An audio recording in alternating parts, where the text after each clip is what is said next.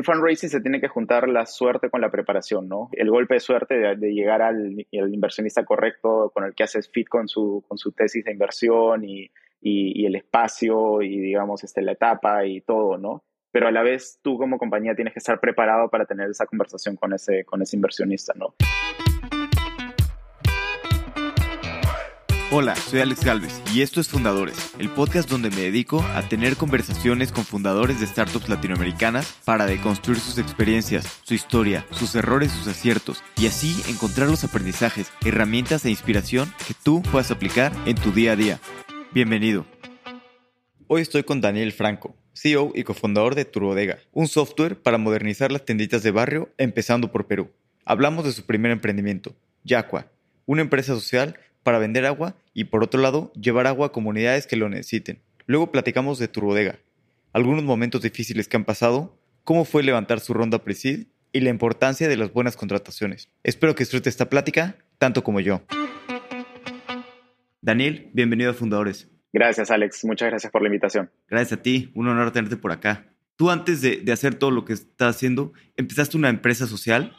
Me gustaría un poquito conocer la historia de, pues, de esta empresa social que, que, tenía como objetivo pues, que haya más agua potable, ¿no? Que es un problema que ahora está creciendo, bueno, no sé ahora, pero en Latinoamérica, justo ahorita en Monterrey creo que hay problemas de, falta de agua y que es un problema que va a seguir empeorando, ¿no? Con los años y bastante importante. Sí, sí, sí, tal cual. Yaqua fue, digamos, mi, mi, uno de mis primeros emprendimientos, pero, pero el, primero yo, yo consideré exitoso. Esto lo hice cuando tenía 20 años, recién graduado de, de la universidad. Yo, bueno, yo estudié ingeniería industrial en, en, la Universidad de Lima, en Perú. Luego trabajé en Alicorp, que es una compañía de consumo masivo. Eh, estuve en el área de, finanzas y estrategia, viendo proyectos de fusiones y adquisiciones, M&A. Y bueno, después de, de, un tiempo ahí, trabajando básicamente en banca de inversión, decidí renunciar para, para hacer Yaqua, ¿no? Cómo, cómo nace Yaqua es uno de mis mejores amigos, Fernando Tamayo, él estudió en Australia y vio un proyecto muy parecido que se llama Thank You Water, que vende agua embotellada en Australia y financia proyectos de agua en, en África. Y bueno, me contó la idea, me dijo, sería muy chévere hacer esto en Perú. Yo justo estaba de intercambio en España, me, fui seis meses de, intercambio por la universidad y él terminó la, la universidad, nos encontramos en, en Perú y comenzamos a hacer esto en nuestros ratos libres, ¿no? Mientras él trabajaba, yo también mientras, mientras trabajaba, en las noches nos reuníamos, estudiábamos el proyecto, le íbamos dando forma, hasta que llegó un punto en el cual tienes que tomar esa decisión, ¿no? De, ok, ¿estás all in o no? Y, y ahí fue cuando primero él toma la decisión de renunciar a su trabajo y bueno, yo lo seguí unos meses después, ¿no? Yo, yo renuncio también a mi trabajo y, y, me uno con él a, a, a hacer Al inicio éramos los dos trabajando tiempo completo, y el reto era conseguir primero donaciones y luego conseguir también una embotelladora, ¿no? Nosotros no íbamos a invertir en una embotelladora, lo que queríamos era que eh, una alianza con, con alguna embotelladora local eh, que nos permita tener el producto, ¿no? Este proceso de, de, de, fundraising y, y, alianza con embotelladoras nos tomó aproximadamente un año, o sea, fue un año de... Fue, fue, fue una experiencia bien, bien, bien loca, diría yo, ¿no? Porque había un tiempos muy muertos donde dependíamos, ¿no? De una reunión que te la daban dentro de un mes porque buscábamos siempre reuniones directamente con directorios o con los gerentes generales, ¿no? Y ellos no te dan reunión así nomás, ¿no? Son, ok, tiene espacio para dentro de un mes, un mes y medio y a veces, este, a veces nos sentíamos frustrados, ¿no? Porque había tiempos muertos en los cuales no, no sabíamos qué hacer y no sabíamos cómo, cómo, cómo seguir empujando el proyecto, ¿no? Pero bueno, este, la historia corta es que finalmente logramos financiamiento de, de Scotiabank en Perú, financiamiento de Ernst Young, y logramos hacer alianza con una de las top tres embotelladoras locales en Perú. Y bueno, a partir de allí fue básicamente empezar a operar, ¿no? Mi rol ahí era COO slash CFO. Yo estuve a cargo un poco más de los canales de distribución, de las operaciones, eh, de ver producción, de, ver también eh, cómo, dónde introducimos los productos logramos introducir el producto en los principales supermercados, tiendas de conveniencia del país.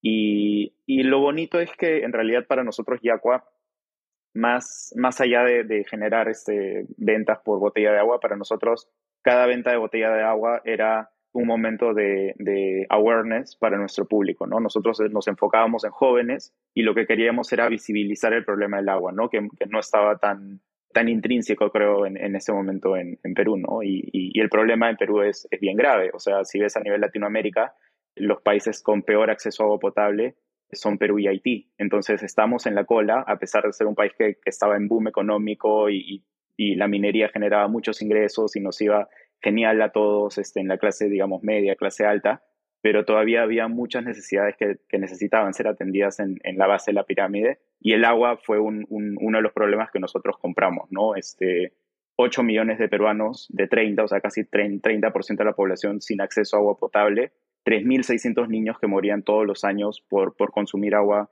contaminada. Y, esto es básicamente una de las pocas cifras que, que, eran impactantes para nosotros y que era nuestra razón de, de por qué queríamos que Yaqua esté en el mercado, ¿no? Y bueno, lo, lo, bonito fue que se generó un movimiento, teníamos jóvenes universitarios, este, voluntarios, eh, en vez de nosotros, por ejemplo, pagar mercaderistas en supermercados, trabajábamos con voluntarios que iban al supermercado de su, de su barrio y, se aseguraban de que Yaco esté visible, de promocionarlo con su familia. Entonces, se generó como un ambiente de, de, movimiento, de un, de un, movimiento de jóvenes este, preocupados por el agua y, y, eso para mí fue el éxito de Yacua. No, no, no tanto, no mido el éxito de Yacua por, por las ventas que logramos o por los canales de distribución que tuvimos, etcétera, sino lo mido más por ese impacto indirecto que es concientizar a, una generación sobre la importancia de agua, ¿no? Años más tarde, las principales embotelladoras del país comenzaron a financiar proyectos de agua que antes no hacían. Y eso también fue una parte del granito de arena que nosotros pusimos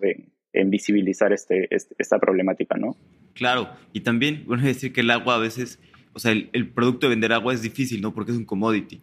Pero aquí al estar haciendo pues, tener una misión y realmente estar haciendo pues, otra cosa más que solamente vender agua, logras diferenciarte, ¿no? De cualquier otro producto que, que sea commodity. Sí, sí, tal cual. Justo esa era un poco nuestro, nuestra propuesta, ¿no? Este, el agua es un commodity, tú, tú, lo dijiste, ¿no? Este, muchos se diferencian un poco más por, por marketing, que te dicen que es del manantial no sé qué, que viene de la lluvia de no sé dónde, pero, pero al final este, agua es agua, ¿no? Y, y, y sí, hay, hay diferencias y hay especialistas que te pueden decir que un agua es mejor que otra, pero pero en un mercado de consumo masivo, digamos, de, donde estás compitiendo con, con, con, embotelladores que sus aguas vienen de, del subterráneo y no, no, tienen, no tienen más magia, este, más, que, más que tener canales de distribución fuerte, ahí es donde encontramos en, en, en esta propuesta social un, un, diferenciador importante. ¿no? Y después, ¿cuál, ¿cuál fue el siguiente paso de tu carrera? ¿Por qué decidiste salir de, de Yaco? En realidad, yo no, yo no tuve, y, y esto es, es, este, es, es, un poco parte de la historia también de Turbodega. Yo no tenía en plan ser emprendedor. O sea, mi plan de carrera cuando yo me gradué de la universidad era ser banca de inversión, me encantaba estar en, en el mundo de, de, de, finanzas, haciendo deals. Y bueno, ya cual lo estaba haciendo como, como algo uh, part-time y, y, de pronto, no sé, surgió ese, ese bichito de si no es ahora, no es nunca, ¿no? Y, me lancé. Pero en realidad no estaba dentro de mis planes de carrera, ¿no? Y yo sentí todavía que quería cerrar una parte de, carrera que no había terminado de completar cuando tuve un, año trabajando ahí en, en, en M&A, ¿no? Entonces, cuando Yacua ya estaba consolidado, ya, digamos, estaba todo un poco más consolidado con canales de distribución, un buen brand awareness en, el país, este, estábamos ya empezando a hacer proyectos, financiando proyectos. Ahí decidí que era el momento para, para retomar mi carrera, ¿no? Retomar lo que, lo que a mí también me, apasionaba y, fortalecer un poco mis, mis skills en, en, negocios. Entonces, en esa búsqueda entré a, a Bus Company, que en ese momento fue, fue comprada por Pricewaterhouse, una consultora de estrategia primero estuve en el área de deals y corporate finance, viendo, viendo proyectos de, de más, más infraestructura, estuve viendo proyectos de, de, financiamiento de infraestructura y luego ya pasé al equipo de, de, estrategia donde trabajé principalmente con el sector financiero, ¿no? con bancos, eh, tuve proyectos muy bonitos también en, microfinanzas en, en, en, Perú. Y, y bueno, esto, estos fueron los, los tres, eh, tres, cuatro años de, mi carrera antes ya de, de decidir hacer la maestría en el 2017 me mudo a, a Montreal, hago la maestría en McGill y, y, bueno, ahí es donde conozco también a, a, Julio Castañeda, ¿no? que es mi socio y cofundador dentro de, dentro de Turbodega. Pero bueno, de ahí cuando te cuente sobre Turbodega vas a ver que es, que es muy parecido a lo que me pasó también en, en ¿no? ¿Y cómo fue naciendo Turbodega? Me dijiste que tú no querías no buscabas como emprender, ¿no? Sino más bien este, este impacto. ¿Cómo fue? O sea, empezaron a hablar de, de ideas que puedan tener más impacto o vieron este problema muy grande. O sea, ¿cómo fue el approach a empezar a emprender? Sí, es, es raro. es como yo, yo no busco el emprendimiento, el emprendimiento me busca a mí. Yo cuando llegué al MBA, mi idea era hacer impact investing. Me gustaba mucho combinar ¿no? esta parte de impacto social con, con inversiones, que, que, había sido donde lo, que más había hecho durante mi, durante mi carrera y, quería combinarlo y hacer esto en, en, Canadá, ¿no? Pero bueno, conocí a Julio, él, él trabajó en Unilever cerca toda su carrera. Él estuvo directamente trabajando con changarros allá en México conoce muchísimo del canal tradicional, es, es en realidad el, el, gurú dentro de tu bodega con, con, el canal tradicional. Y él traía muchas ideas y, digamos, este, como mucho convencimiento de que, de que la transformación digital en el canal tradicional es, es ahora, ¿no? que este es el, el momento perfecto para, para hacerlo. Y, y, bueno, me comentaba las ideas. Yo también indirectamente tengo experiencia también con el canal tradicional, pero de otra forma, ¿no? Yo en Alicorp, que era la de consumo masivo, este, trabajando desde el área más de estrategia, sabía la importancia que tiene el canal tradicional para compañías como Nestlé, Procter, etcétera, ¿no? Y, y, luego en Yaqua yo mismo también traté de introducir mi producto dentro del canal tradicional y fue, fue muy difícil. La verdad es que es, es muy, muy complicado. Tienes que contratar ejércitos de vendedores en las calles. Es, es, un negocio muy de calle, este, de uno a uno, puerta a puerta, ¿no? Y bueno, luego también cuando estuve en consultoría, en el proyecto de microfinanzas, muchos de los, de los clientes de microfinanzas son, son, son tenderos, son tenderos que, que no tienen registro de ventas, no tienen registro de inventarios, que es muy difícil calificarlos, muchos se quedan ahí sin pasar una aprobación crediticia porque al final evalúan a la persona y no tanto el negocio, porque en el negocio no tienen data para evaluar, ¿no? Entonces, esto fue las problemáticas que, que yo también rápidamente hice clic en mi cabeza cuando, Julio me lo contaba más desde el lado de, un operador dentro de una, de, una empresa de consumo masivo, viendo lo, painful que es este, trabajar con el canal tradicional para, una compañía de consumo masivo. Y yo que lo había visto desde otras aristas, vimos que las, posibilidades son, son inmensas en, la digitalización del canal, ¿no? Entonces, el MBA y la maestría lo usamos como una incubadora nosotros eh, igual, ¿no? Nos reuníamos en las noches cuando teníamos ratos libres. La, verdad es que el primer, el primer semestre de la, maestría es, muy duro, ahí casi no, no, vimos nada, pero una vez que ya teníamos este, un poco más de tiempo libre, nos comenzamos a reunir y echar ideas y comenzamos a presentarnos a, business plan competitions y, pitch competitions. Y las primeras experiencias fueron buenas, rápidamente siempre llegábamos al top 3, a las finales y hasta que comenzamos a ganar premios. Comenzamos a ganar premios, comenzamos a recibir dinero, este, free equity, ¿no?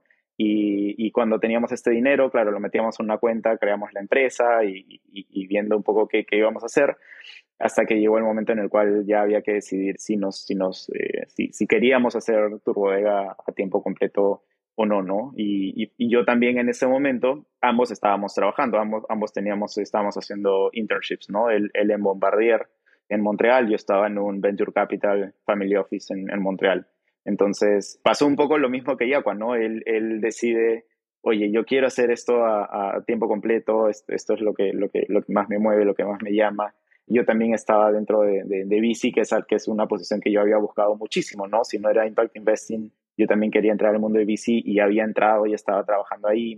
Viajaba a San Francisco a invertir en compañías de YC, viajaba a Nueva York a reunirme con compañías que levantaban su, su, serie C, su serie A este, y ayudarlos en el proceso. Entonces, estaba también en, un espacio que a mí me, me, encantaba, ¿no? Pero, pero de nuevo, ¿no? Como lo mismo que pasó en Yacua, eh, la, la, oportunidad de poder crear algo, de poder transformar también vidas, ¿no? Porque al final lo que estamos haciendo es transformar vidas desde otro punto de vista, ¿no? Este, la mayoría de tenderos son de bajos ingresos, no están explotando al máximo sus negocios.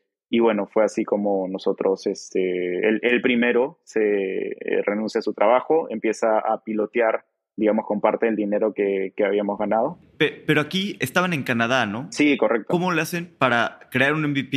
Y dijiste que hay que estar muy en la calle, ¿no? Para vender este producto. ¿Cómo le hacían para, pues, para empezar a hablar con los clientes y a mejorar el producto y a cambiarlo, estando eh, tan eh, lejos? En realidad, cuando cuando terminamos la maestría, Julio pasa mucho tiempo en Perú y en México. Y, la primera era, o sea, lo, primero que queríamos responder, o la primera hipótesis es si el tendero está preparado para digitalización, ¿no? Entonces él pasó ya muchas horas en Perú y en México y también viendo dónde empezábamos, ¿no? Si empezábamos en Perú o empezábamos en México, básicamente se, se la pasó todo el año entre Perú y México, ¿no? Comenzamos a, a, echar a andar algo, a pilotear ideas, ¿no? Y empezábamos por acá, por acá, veíamos por dónde, por dónde era, hasta que mm, en eso de noviembre, diciembre, comenzamos a ver, del 2019, comenzamos a ver buena atracción y comenzamos a subir en, el número de tiendas. Y bueno, ahí es más o menos cuando yo ya también tomo la decisión de, de decir, ok, ya siento que estamos preparados para ir a levantar un pre-seed y yo también renuncio al fondo para, para unirme a tiempo completo, ¿no? Y sí, ¿y cómo fue empezar a levantar el, el? Que también es bastante difícil levantar dinero, ¿no? En, Latinoamérica, en estas etapas. ¿Cómo les fue? ¿Cuál fue su experiencia de levantar este primer capital externo? Sí, la verdad que fue, fue muy... Eh, yo, yo pienso que también tuvimos un... Es que en, en, fundraising se tiene que juntar la suerte con la preparación, ¿no? El golpe de suerte de, de llegar al, al, inversionista correcto con el que haces fit con su, con su tesis de inversión y, y, y el espacio y, digamos, este, la etapa y todo, ¿no? Pero a la vez tú como compañía tienes que estar preparado para tener esa conversación con ese, con ese inversionista, ¿no? Entonces creo que cumplimos ahí las, las dos premisas para, para poder tener una ronda, una ronda exitosa. Entonces, ¿qué había pasado? Nosotros como veníamos de, de estar en muchos pitch competitions, business plan competitions, habíamos tenido un deck que había sido revisado por cientos de jurados en los últimos dos años, habíamos refinado muchísimo el, el, el pitch y aparte tenía yo la experiencia de, de, Venture Capital, de más o menos armar también la historia para, para un inversionista, ¿no? Al inicio intenté también con mi, con mi network, yo dentro de, de VC pude armar un network de inversionistas, pero no calzaba mucho con la estrategia, ¿no? Porque la mayoría de inversionistas que yo conocía invertían en ese momento solo en Estados Unidos, también teníamos mucho, trabajábamos con inversionistas que, que invertían en Israel, pero ese era más el espacio en donde estaban y usualmente hacían seed, series A, pero norteamericanas, ¿no? Que son, que son de tickets este, mucho más elevados. Entonces, casi que me tocó armar desde cero una red de, de nuevos inversionistas, ¿no? Inversionistas que invierten en Latinoamérica, en pre-seed, en commerce. Fue armar todo ese filtro este, desde cero, ¿no? Y me comentabas que, hubo un momento en el que estuvieron a punto de cerrar, ¿no? Antes de, del pre-seed. ¿Cómo fue eso? ¿Y por qué decidieron seguir adelante y no cerrar? Sí, justo pasó en octubre, ¿no? Nosotros nos graduamos en mayo y, digamos, Julio estaba entre Perú y México tratando de, de, pilotear algo, levantar algo que, que comience a generar tracción, ¿no? Y, y, no lo encontrábamos, o sea, no dábamos con la fórmula. Y el dinero de las competencias también se nos iba agotando, ¿no? Porque parte del dinero era también este, solventar, digamos, esos gastos de operación mínimos, pero, pero gastos de operación que, que, que teníamos, ¿no? Y bueno, el dinero se comenzaba a agotar, no encontrábamos tracción, no, no le dábamos al modelo, habíamos intentado muchas cosas y, parecía que no, no, no echaba ni, ni, ni, para adelante ni para atrás, como decimos. Y bueno, Julio en un viaje que hace a Montreal en octubre, nos reunimos y tenemos una conversación este, brutaliones, ¿no? Como dicen, ¿no? Como ya, ¿qué hacemos con tu bodega, no? Es, es este, eh, no le damos al modelo, nos estamos quedando sin, sin, sin dinero. Incluso vemos eh, la, la, la opción de, de de, eso, ¿no? De, de, tal vez cerrarlo, que tal vez no, no es el mejor momento, tal vez este, podemos esperar un poco más. Y allí Julio es el que, el, digamos, el, el, el, más optimista también de los, de los socios, el, que dice, no, quiero hacer un último viaje a Perú y ya, si con este último viaje a Perú no jala, ya no jala y, y ya, ¿no? Chao. Entonces, en este viaje a Perú, él conoce, dentro de, de, de lo que estábamos haciendo, él conoce a Rubén, que es una, es, es digamos, nuestro, nuestro first employee en, dentro de tu bodega. Y Rubén es una persona que tiene cerca de 20, más de 20 años de experiencia en, en, comercial en el canal tradicional. Y bueno, entra Rubén al equipo, se une, le, le, gustó lo que hacíamos y como dijimos, pusimos toda la carne al asador, ¿no? Porque tampoco teníamos mucho dinero, pero todo lo invertimos también en poder traer a, Rubén con, con, con, salario, digamos, ganaba un poquito menos de lo que ganaba normalmente, pero lo, lo pudimos traer al equipo y comenzó a levantar las métricas de una manera impresionante, ¿no? Este, sabía exactamente por dónde ir, a qué meterle, este, y, y de octubre a, a, enero, que es donde empezamos a levantar la ronda, tuve los números de tracción de, de tiendas que pasamos de cero a mil en, en tres meses, ¿no? Entonces, es, esa es un poco la, la, la, la, historia de lo, que, de lo que pasó, ¿no? Este... ¿Y cuál fue la diferencia? ¿Qué hizo Rubén que ustedes no estaban haciendo o no se les ocurría? Yo pienso que Rubén lo que nos trajo es la experiencia un poco más de cancha, ¿no? O sea, Rubén es, es una persona que empezó como vendedor y fue subiendo, ¿no? Vendedor, a jefe, a, jefe a supervisor, a jefe, y, bueno, este, ya dirigí equipos comerciales en, distribuidoras grandes dentro de en Lima, ¿no? Y, Rubén, pienso que tenía algo que, que, que, ni Julio y ni yo probablemente teníamos, ¿no? Que es este, los, los skills de, de, un buen vendedor de canal tradicional, ¿no? Nosotros somos más teóricos, tenemos muy bien la estrategia, sabíamos exactamente cómo, cómo hacer la estrategia, pero pero digamos, la, la, nos faltaba un vendedor estrella, ¿no? Y cuando se une Rubén, completamos básicamente el equipo, ¿no? Nosotros con estrategia, con Julio mucho con las operaciones, con, con la dirección este, eh, táctica y, y, Rubén con, con, la ejecución en, en, campo, ¿no? Y ahí, digamos, nos complementamos súper bien. Ok, entonces ahí ya estuvieron creciendo y levantaron la seed y la pre-seed, perdón, y no tuvieron ningún inversionista latinoamericano, ¿verdad? Al final fueron puros de extranjeros. ¿Por qué no se sumó nadie de, Latinoamérica? ¿O cómo fue tu experiencia levantando capital con fondos latinoamericanos? Yo, bueno, eh, dentro de, Latinoamérica no encontré mucho en pre-seed en ese momento. Era, era finales del 2019, inicios del 2020. Este, ahora, digamos, hay, hay más fondos, pero, pero en ese momento este, había muy poco, ¿no? Ya te pedían tracción, ya te pedían ventas. Nosotros estábamos todavía pre-revenue, ¿no? Teníamos una buena idea, había una buena atracción, pero, pero estábamos pre-revenue todavía. Y sentarte a la mesa con inversionistas en Latinoamérica en ese momento fue, fue difícil sin, sin tracción de revenue, ¿no? O sea, la, la atracción de tiendas no era suficiente, sino la pregunta directa era cuánto estás haciendo de ventas. Y con ángeles, habían ángeles que, que, te pedían, este, que te daban términos muy agresivos, ¿no? Este, recuerdo un ángel que, que, me, que me dijo, te doy 50 mil dólares por el 50% del negocio, y, eso te mata, ¿no? O sea, básicamente no puedes levantar nunca más en, la historia de tu, de tu, compañía. Entonces, en ese momento dije, no, voy a virar el foco y aparte aprovechando que estoy en Montreal, que tengo network, que puedo conseguir algunas introducciones con, con otros inversionistas, voy a targetear más eh, Estados Unidos. Y bueno, no, no, me volqué directamente a, a, simplemente buscar en Estados Unidos y en Canadá. En Estados Unidos tuve, tuve mucho más éxito y fue así como llegué a 2048 Ventures, que es nuestro, que fue el que lideró nuestro, nuestro pre-seed. La verdad es que fue un proceso increíble. Desde el primer momento que, que contacté a Alex, me dio llamada muy rápido, conversamos 15 minutos. En la tarde ya me estaba mandando mail agendando una siguiente llamada. ¿Cómo lo contactaste? ¿Email, LinkedIn, Twitter? ¿Cómo llegaste a él? Cold email. Lo que hice fue yo tenía, bueno, suscripción para PitchBook por, porque estaba en VC todavía y, yo terminaba de trabajar en finales de enero y empezaba oficialmente el primero de febrero en Turbodega a tiempo completo, ¿no? Entonces, lo que hice antes de salir fue bajarme la, la lista de filtrada de todos los inversionistas, tal cual, ¿no? Pre-Seed, Latinoamérica, Commerce, E-Commerce, y, y en eso me sale una lista de 300, 350 inversionistas y comencé a mandar cold emails a todos. Todos te salían con email, que es lo bueno, entonces mandé, empezar a mandar cold email a todos. Pero claro, tienes, fue, fueron semanas que, prácticamente no dormí, ¿no? Porque cada cold email te demanda 20, 25 minutos entre que haces research del fondo, haces research del portafolio. Cada párrafo es distinto para, para cada inversionista, ¿no? Si quieres hacer un párrafo y bombardearlo a, a 100, no vas a tener mucho éxito, ¿no? Tienes que hacerlo muy tailor-made a cada, a cada fondo. Entonces me, tomé ese trabajo, es, eso fue lo que hice. Fueron dos semanas bien, bien intensas y, bien intensas porque en, el interín, entre que enviaba los correos, preparaba los correos, este, también iba ya teniendo llamadas, ¿no? Me iban agendando, iba teniendo este, pitch.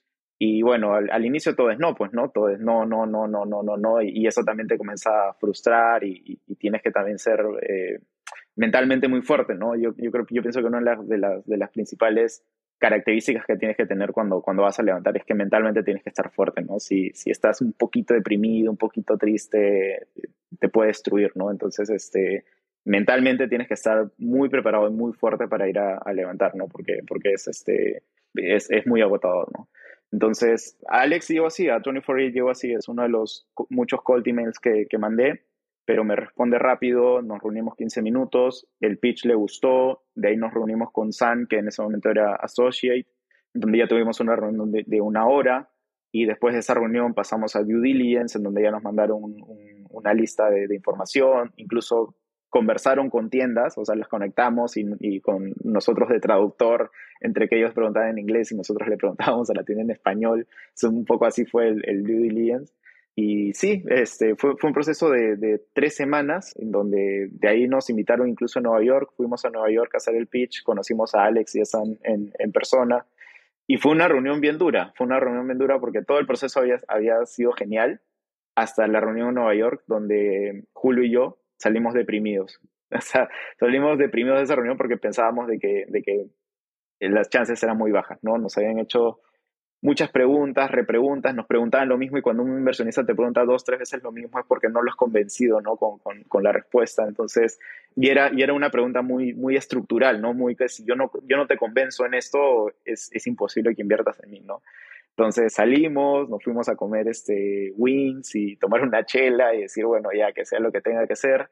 Julio regresa para México, yo me vuelvo a Montreal y tres días después recibo la llamada de San diciendo, Daniel, queremos invertir, ¿no? Entonces, fue, fue la verdad que, que una, una sensación este, increíble, ¿no? O sea, en, tres semanas poder cerrar un, un pre-seed y, y, y, en, y, en, realidad vinieron con, con el ticket alto de, de, se compraron toda la ronda, ¿no? Todos los inversionistas que vinieron después eran ya oversubscribed, o sea, dijeron, queremos entrar y queremos toda la ronda. O sea, fue, fue así de, de, de agresiva su, su propuesta, ¿no? Y, y lo tomamos y bueno, de ahí ya se, se vino cuesta abajo, ¿no? Ellos nos hicieron intros y, y ahí pudimos cerrar este, unos 200 mil más y bueno, ahí, ahí cerramos una ronda de, de 500 mil, ¿no? Sí, los primeros son los más complicados siempre, ¿no? Ya el primer inversionista, ya que tiene la mitad de la ronda, incluso es más fácil la, la segunda parte. Sí, sí, sí, sí, tal cual, tal cual. Después, este, bueno, pues ya levantaron capital, estuvieron creciendo. ¿Y, y qué retos se, se, enfrentaron en este crecimiento? Porque también convencer a, es, pues es como es algo muy offline, convencer a las tienditas es complicado. ¿Qué retos empezaron a tener de, de crecer el producto? Ese es el reto más complicado que, que aún lo tenemos todavía, ¿no? Y, y, creo que en esta industria todavía nadie ha cracked the code. O sea, creo que nosotros estamos en un buen camino, pero el que, el que realmente pueda pueden en, entender cómo, cómo dispararse en, en, en, estar en millones de tiendas este, de, de manera rápida es, es, el que va a ganar en este mercado. ¿no? Nosotros creo que estamos en un buen camino, me, me, eh, estoy muy confiado del approach que nosotros tomamos, pero aún sigue siendo un reto muy grande, ¿no? Sobre todo porque, a ver, el perfil del tendero es una persona entre 40 y 50 años, es una persona que probablemente solo ha terminado secundaria, si es que ha terminado secundaria, y es una persona que ha llevado el negocio de una manera muy, muy, este, muy empírica, ¿no? Muy, muy, muy en base a la práctica, ¿no? Tiene conceptos muy claros, este, creo sabe manejar muy bien el, el el negocio, pero no lo manejan con una visión de, de data, ¿no? sino lo, lo, manejan con una visión este, empírica. Entonces, tratar de convencerlos de que la data puede ayudarte a generar más dinero, de que pueda ayudarte a, ahorrar costos y que tú puedas al final del día tener más dinero en tu bolsillo, suena fácil, pero no es tan fácil. Muchas veces quieren ver el, el, el retorno inmediato, ¿no? Quieren, quieren ver de que ok, ya, esto cómo se transforma en, en dinero para mí, ¿no? Y a veces este, no es tan rápido, ¿no? Porque es como una empresa, ¿no? Una empresa también que, que de repente no, no está siendo gestionada de la manera más eficiente, no es que va a ser eficiente en un día, ¿no? Van a ser tres meses, cuatro meses hasta que la empresa ya comienza a ver márgenes más, más altos, más sanos, inventarios más bajos, ¿no? Y eso es un poco lo que pasa con, con las tiendas, ¿no? Y cómo los convences que es el camino correcto. O también hay unos que, que, no puedes convencer, ¿no? Y hay otros que sí. O sea, hay unos que no son los ideales para el producto. ¿Cómo, cómo convences esa parte y cómo rompes esa, esa barrera? Sí, hay, hay segmentos en realidad. O sea, eh, nosotros hemos identificado distintos tipos de segmentos basado en el, en el perfil. Y, y, te digo que mucho depende de la ambición del tendero, ¿no? Nos hemos dado cuenta que cuando son tenderos ambiciosos, nuestra propuesta cala. O sea, dice, ah, sí, yo, yo te necesito. O sea, sí, sí, sí evidencian que hay una necesidad, ¿no? Ahí. Ya después en el tema de, de, de del cómo lo hacemos y el pricing es, es, es, otro tema, ¿no? Pero, pero la propuesta como propuesta cala más en esos tenderos que, que tienen, que tienen más, más ambición de, de crecer, ¿no? Que no, no tienen el negocio como, bueno, ahí está y, me genera esto y estoy feliz y, prefiero no mover nada y con ellos es un poco más, más complicado, ¿no? Los que están un poco más en la, en la zona de, de, confort. Y, y, estos tenderos que son más ambiciosos, que es el, segmento que estamos, digamos, enfocándonos, ya tienen sistemas, o sea, muchas, muchos de ellos ya han invertido en un sistema, muchos de ellos ya tienen este, cosas digitales, se meten un poco más en, en ver qué otras herramientas pueden apalancar. Entonces, para nosotros es un poco más sencillo porque lo que le estamos proponiendo es básicamente mejorar con un costo más bajo las herramientas que, con las que ya cuentan, ¿no? un ejemplo es que muchos de ellos trabajan con, con Excel en, sus laptops, ¿no? En, la laptop, en el Excel, meten la factura de compras, meten cada venta y al final, digamos, manualmente tienen que, tienen que hacer el cuadro de caja y todo. Y lo que nosotros les decimos es, yo tengo un sistema que solo tienes que registrar ventas y yo todo lo hago automático detrás y a ti te muestro el, grafiquito de cómo van tus ventas, ventas versus el, los top productos, ventas de esta semana versus la semana pasada, márgenes, digamos, todo lo que tu negocio necesita para que tú puedas tomar mejores, mejores decisiones. Entonces, en nuestro producto lo que, lo que, lo que busca es, como en una primera etapa, venir a mejorar estos sistemas, digamos, un poquito más obsoletos que hoy día están utilizando los tenderos, ¿no? Como Excel, cuadernos de, de, ventas, manuales, ¿no? Donde, donde notan. Y, nosotros ahí es donde, donde proponemos entrar, ¿no? Lo que es complicado, si te, si te voy a decir, es que el hecho de registrar una venta, como en un supermercado, ¿no? Tú vas a un supermercado y cada producto te lo escanean. Ese tiempo de, de, escanear productos es uno de los que todavía seguimos tratando de, encontrar cuál es la manera de generar la menor fricción posible en, esa experiencia de, registro de ventas. Porque ese es, digamos, el, el principal blocker que tenemos para que un tendero te diga automáticamente y sí, porque dice, uy, pero es más trabajo, ahora no es que viene, se lleva el producto y me paga, sino ahora ya encima tengo que registrarlo. Pero claro, eh, lo está viendo más como el tiempo invertido en esos, no sé, 30 segundos en registrar productos, más que en las dos o tres horas perdidas que después tiene que estar haciendo cuadres de caja y sabiendo cuáles son sus márgenes, etcétera, ¿no? Entonces es, es como, le genera más tiempo en ese proceso de registro de ventas, sí, pero en, en, en, al final del día eh, le ahorra dos, tres horas del día en, registro total, ¿no? Entonces, e, esa parte a veces no es, no es tan obvia, ¿no? No es tan fácil de verla y, ahí es donde creo que, que, que, todavía tenemos que seguir encontrando cuál es la mejor manera de, de, de, darle esta propuesta. ¿Y cómo han buscado qué es la mejor manera para eso? Porque como dices, la verdad es que registrar sí es una flojera, ¿no? Es como estas aplicaciones en las que registras todos tus gastos y te lleva todas tus finanzas. Como sí, pero cada vez que compro algo tengo que estarlo metiendo y no sé qué. Y al final de cuentas luego no lo metes, entonces no tienes la data bien y, todo este problema, ¿no? ¿Cómo han ustedes visto que puede ser alguna manera de resolver este, pues este problema, ¿no? Del... Sí, ahí, bueno, eh, eh, hemos estado haciendo mejoras, ¿no? Y primero empezamos con, con el tradicional, que es un, lector de código de barras conectado al celular pero ahora lo que estamos haciendo es que el lector sea la cámara del teléfono, ¿no? Entonces ya no tiene que tener un lector, ya no tiene que invertir en un lector, que también era parte de, uno de los blockers, ¿no? Invertir en, hardware, sino que ya todo lo puede hacer desde, desde, su teléfono, ¿no? Tenemos algunas ideas ahí piloteando, pero, pero bueno, las, las, las mantengo en reserva también porque, porque es parte de nuestro secret sauce, entonces este, pero, pero una de las, de las mejoras, por ejemplo, que hemos hecho es integrar el barcode dentro de, dentro de la cámara, ¿no? Sí, sí, sí, sí, eso es interesante. Sí, aquí también te escucha la competencia ¿eh? y es un espacio competido, lo advierto. sí, sí, sí, este, es, es un espacio... A, a, mí me gusta porque en realidad lo que, lo que estamos buscando es digitalizar el tendero. O sea, la, la, competencia, digamos, es, es, un mercado tan grande, son 6 millones de tiendas a nivel Latinoamérica que, que me gusta que entren más compañías en este sector porque ayudan a que se concientice más que el tendero ya se tiene que digitalizar, ¿no? Que ya, ya, es, ya, ya no es que en el futuro el tendero se va a digitalizar, sino es, es hoy que el tendero se tiene que, que digitalizar. Y mientras más compañías este, lo, lo, empiecen a hacer, el tendero simplemente va a tener que elegir con, con qué herramienta quiere ir, ¿no? Y ya, bueno, en, la herramienta va a ganar el mejor, ¿no? Pero, pero lo más difícil ahorita es cambiar una, una forma de pensar, un mindset a, a 6 millones de tenderos en donde, en donde sin, sin ni Coca-Cola lo pudo hacer, este, imagínate qué tan grande es el reto, ¿no? Claro, pero también yo creo que como dices, bueno, también es una cuestión de edad, ¿no? O sea, también hay tenderos que tienen pues ya más edad, que han venido haciendo las cosas de una manera y no van a cambiar, pero están llegando las nuevas generaciones, sus hijos,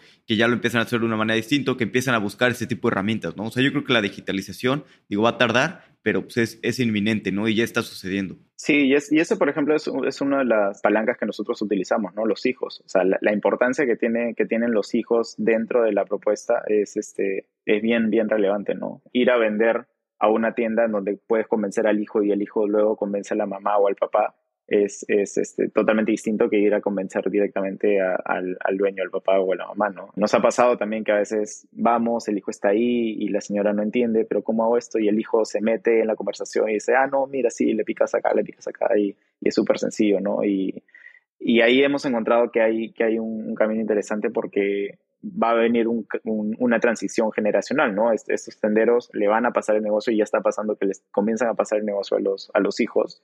Y muchos de los hijos no lo ven tan atractivo, ¿no? muchos de los hijos no, no, no, no, ven atractivo ser, ser tendero, ¿no? No es, no es digamos, este, algo, algo, algo tan aspiracional, pero lo que nosotros buscamos es que con tecnología y con herramientas ser tendero sea más atractivo, ¿no? O sea, mira, mira Oxo. Oxo es un tendero con, con miles de tiendas. Este, entonces, si puedes llevar una tienda de manera eficiente, rentable y, empezar a tener dos, tres, cuatro sucursales, ya se convierte en algo mucho más atractivo para, para la generación que viene debajo, ¿no? Y, la mayoría de ellos ya son con títulos universitarios o, son estudiantes universitarios. Eso es algo muy bonito que hemos visto también, ¿no? Tenderos que que han progresado y que esto les ha permitido que sus hijos puedan también recibir una, una educación superior. Y esto nosotros también lo, lo tenemos que, aprovechar.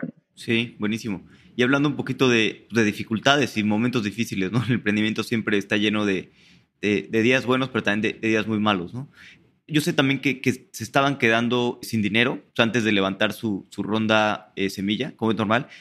Y, además, pues tú estaba nada de nacer tu, tu hija, ¿no? ¿Te acuerdas un poquito cómo fue este, este tiempo que digo, pues estaban creciendo, pero no estaban pudiendo levantar su ronda semilla y además, pues tu hija en camino, ¿qué, qué pasaba por tu cabeza en todo este momento? Wow. Sí, nosotros en febrero empezamos la ronda. O sea, en febrero comencé como, como lento, diciendo como voy a hacer como un, un testeo ahorita de, de, de, qué tanto apetito hay por, por tu bodega.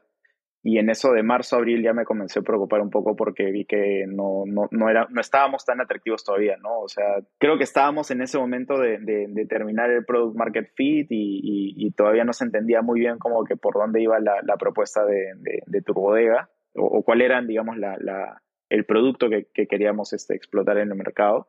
Y bueno, en, ese, en, eso, en, ese, en esos meses también mi, mi esposa estaba embarazada, ¿no? Mi hija nacía en, en julio de, ese año, era marzo, abril y, y, ya nos quedaba también este cinco o cuatro meses de, de runway en, en, la compañía, ¿no? O sea, fueron momentos también de mucho, de mucho estrés, donde evaluamos y consideramos también este, el, el, peor escenario, ¿no? Este, ¿Qué pasa si no llegamos a conseguir, no llegamos a conseguir inversión, ¿no? Este, estamos eh, ahorita quemando, quemando dinero, nos queda solo cuatro meses. Fue un periodo, la verdad, que muy, eh, muy difícil porque, porque estás en una, una incertidumbre grande en la cual no sabes qué va a pasar, ¿no? No sabes si, si va a venir el inversionista ángel, porque ahora sí tiene sentido esa palabra ángel, ¿no? Porque te está rescatando básicamente como un ángel de, desaparecer. Y, y, ese, y ese periodo nos hizo como reflexionar mucho también sobre, sobre dónde teníamos que poner todas las balas, ¿no? Dónde teníamos que, que invertir más, dónde teníamos que, que ponerle más, más foco. Creo que algo que nos pasó después del pre-seed fue perder foco, porque hay muchísimas cosas que se pueden hacer y empezamos a intentar muchas cosas a la vez y, ahí nos perdimos un poco en, en, el espacio y estar en esa situación como nos volvió a, a cable a tierra, ¿no? A decir, ok, esto es lo que hacemos, este es el foco y en esto o morimos o lo hacemos, ¿no? Y, y felizmente ya, mira, pasaban y, y se iba reduciendo el runway, ya estábamos con me recuerdo que eran ya dos meses de runway, era ya eh, mayo, junio.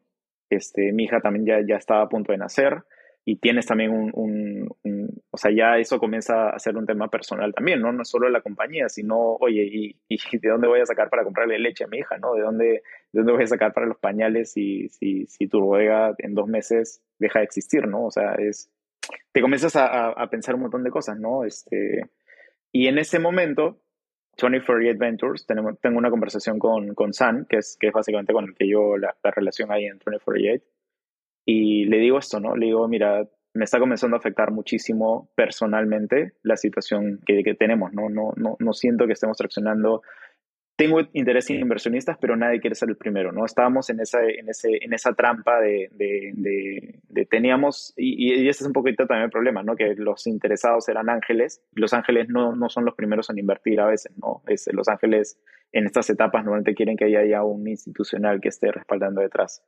Entonces, 2048 nos dijo, mira, si, si, si tanto te preocupa el runway, nosotros vamos a extender un cheque ponemos el valuation, los términos y, te extendemos seis meses más el runway.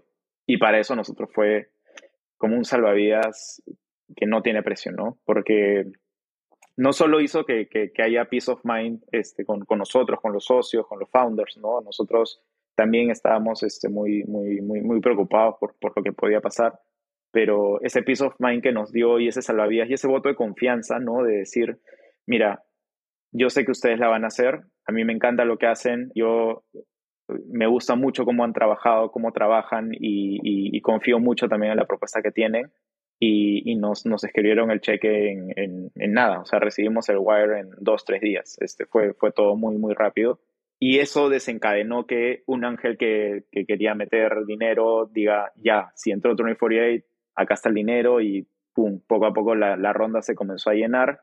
Inicialmente le habíamos reducido, estábamos buscando solo una ronda de, de 600 mil, que, que, básicamente nos estábamos comprando un poco más de, de runway.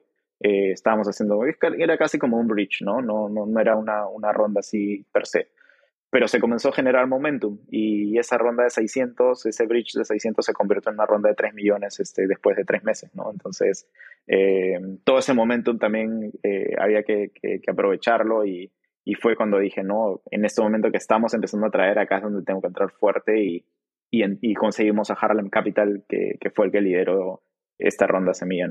Sí, qué, bueno. Y la importancia ¿no? de tener buenos inversionistas que, te apoyen, ¿no? Y también de aprovechar el momentum, ¿no? Creo que eso es muy importante al levantar capital. Lograr generar este momentum, ¿no? De conseguir los primeros cheques y aprovechar para, como decir, que se caliente la ronda, ¿no? Y que más personas quieran entrar y también incluso hablar con más inversionistas, ¿no? También muchos con los que hablas tal vez no son los indicados para esta ronda, pero pueden ser los indicados para rondas siguientes, ¿no? Y entonces empiezas a generar eh, relación, empiezas a conocerlos y empiezan a ver cómo, cómo vas trabajando, ¿no? Sí, sí, sí, sí, tal cual, tal cual.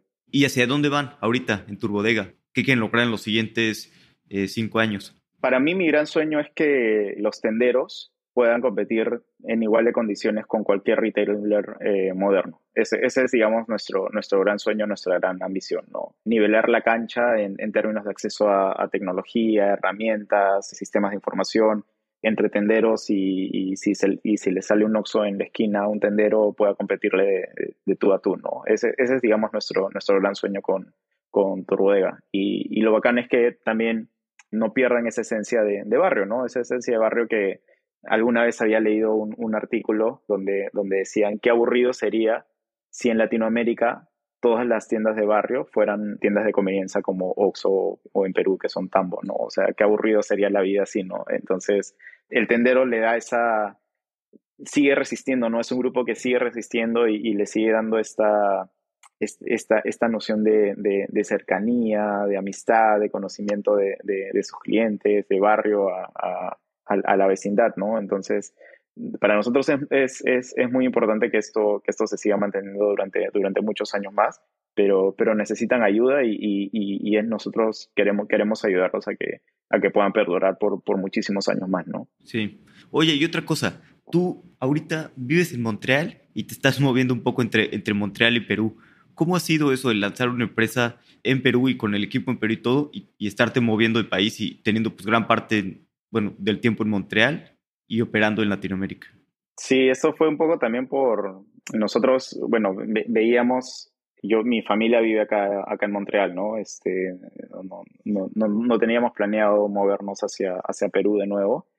Y lo que yo veía era estar viajando muchísimo, ¿no? Estar dos, tres semanas afuera y luego regresar a ver a la familia y, así, ¿no? Montreal más, más que nada era como, como donde está mi familia y donde, y donde vengo a verlos.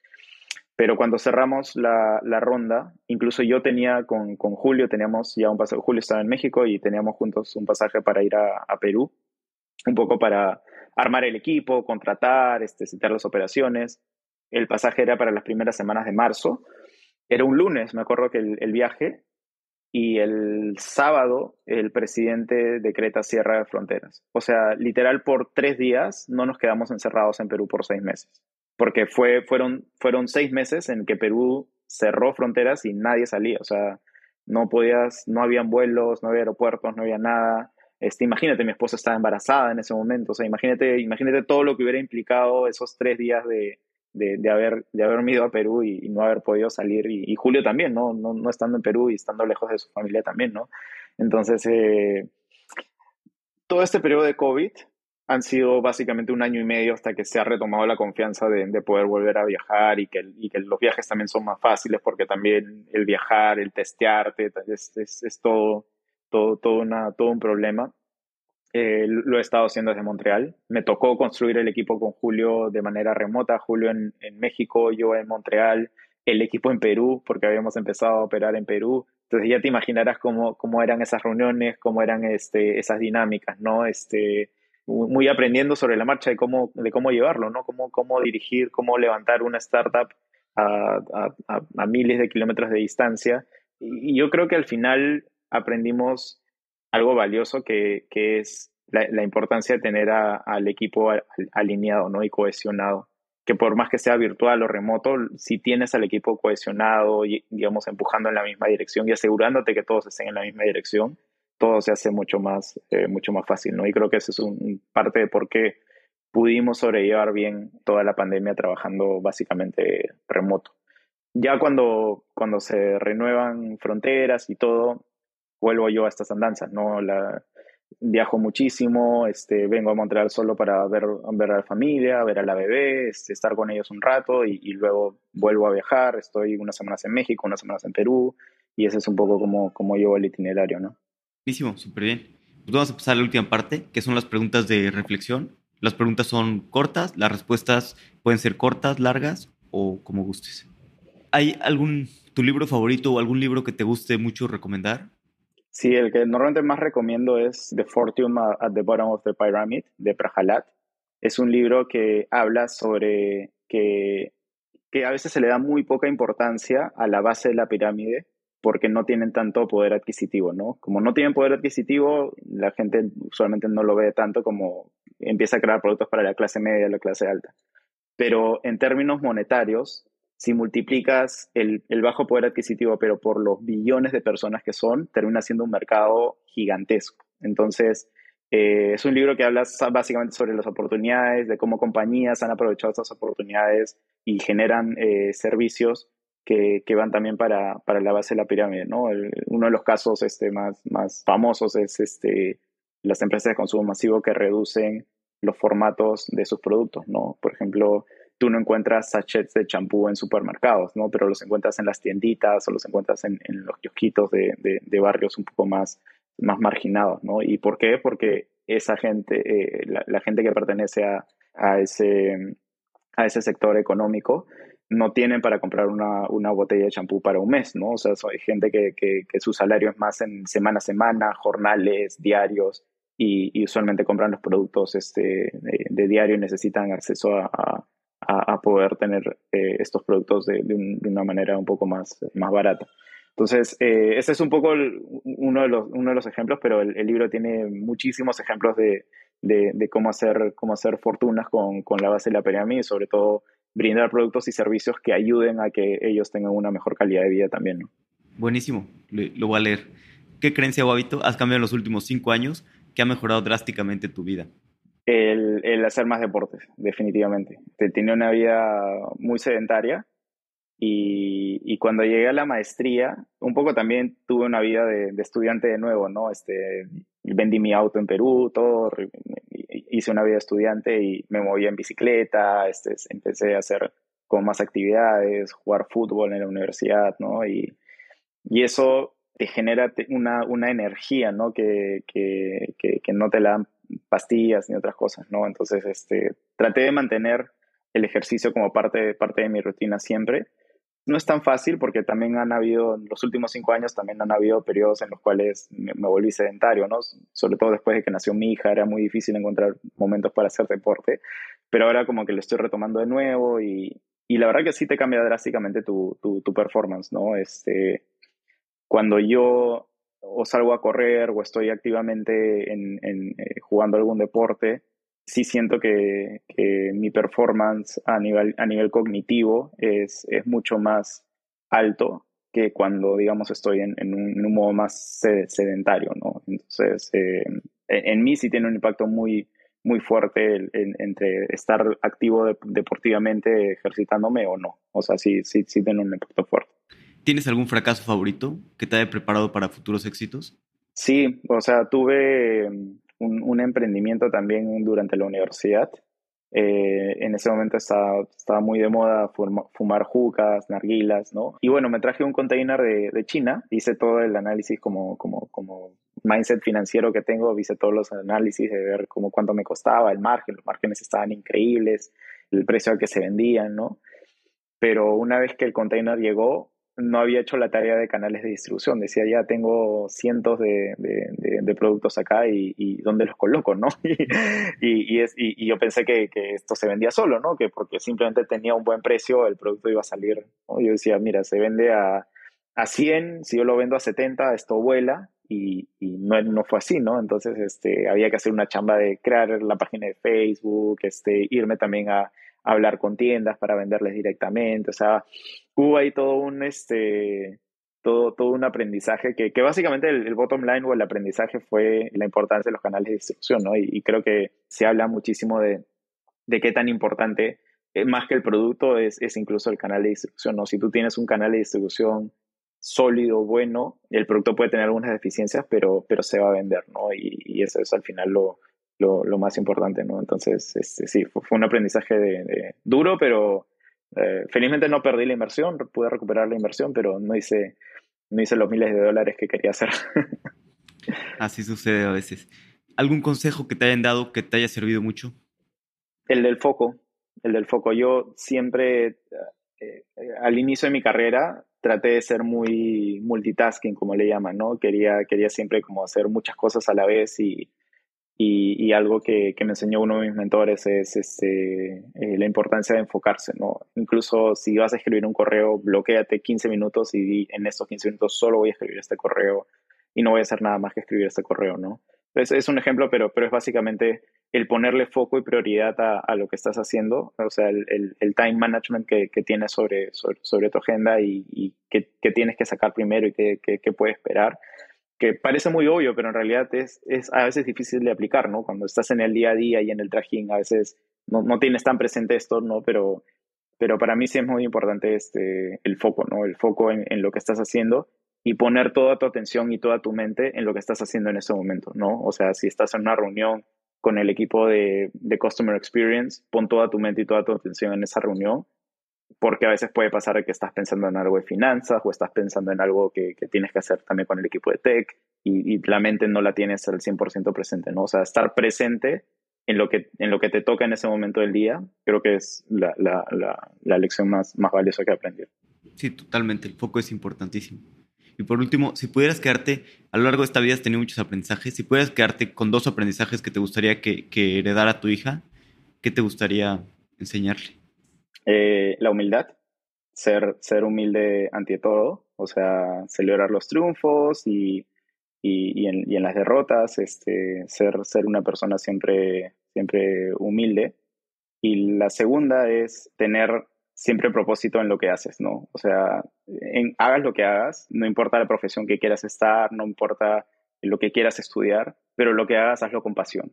Y, y cuando haces las cosas con pasión, todo, todo se hace todo hace mucho, mucho más fácil, ¿no? Este, para mí, humildad, uno, y, y ser apasionado en lo que haces, este, dos. Y, y, con eso creo que, que puedes llevar una, una vida feliz. Muchas gracias por escuchar y un saludo a todas las personas que nos escuchan en Perú. Si tienes recomendaciones de invitados, puedes escribirlas por Twitter. Ah, y si no has puesto 5 estrellas en Spotify, por favor, tómate 5 minutos y califícanos. En serio me ayudas mucho para poder seguir convenciendo buenos invitados. Hasta la próxima.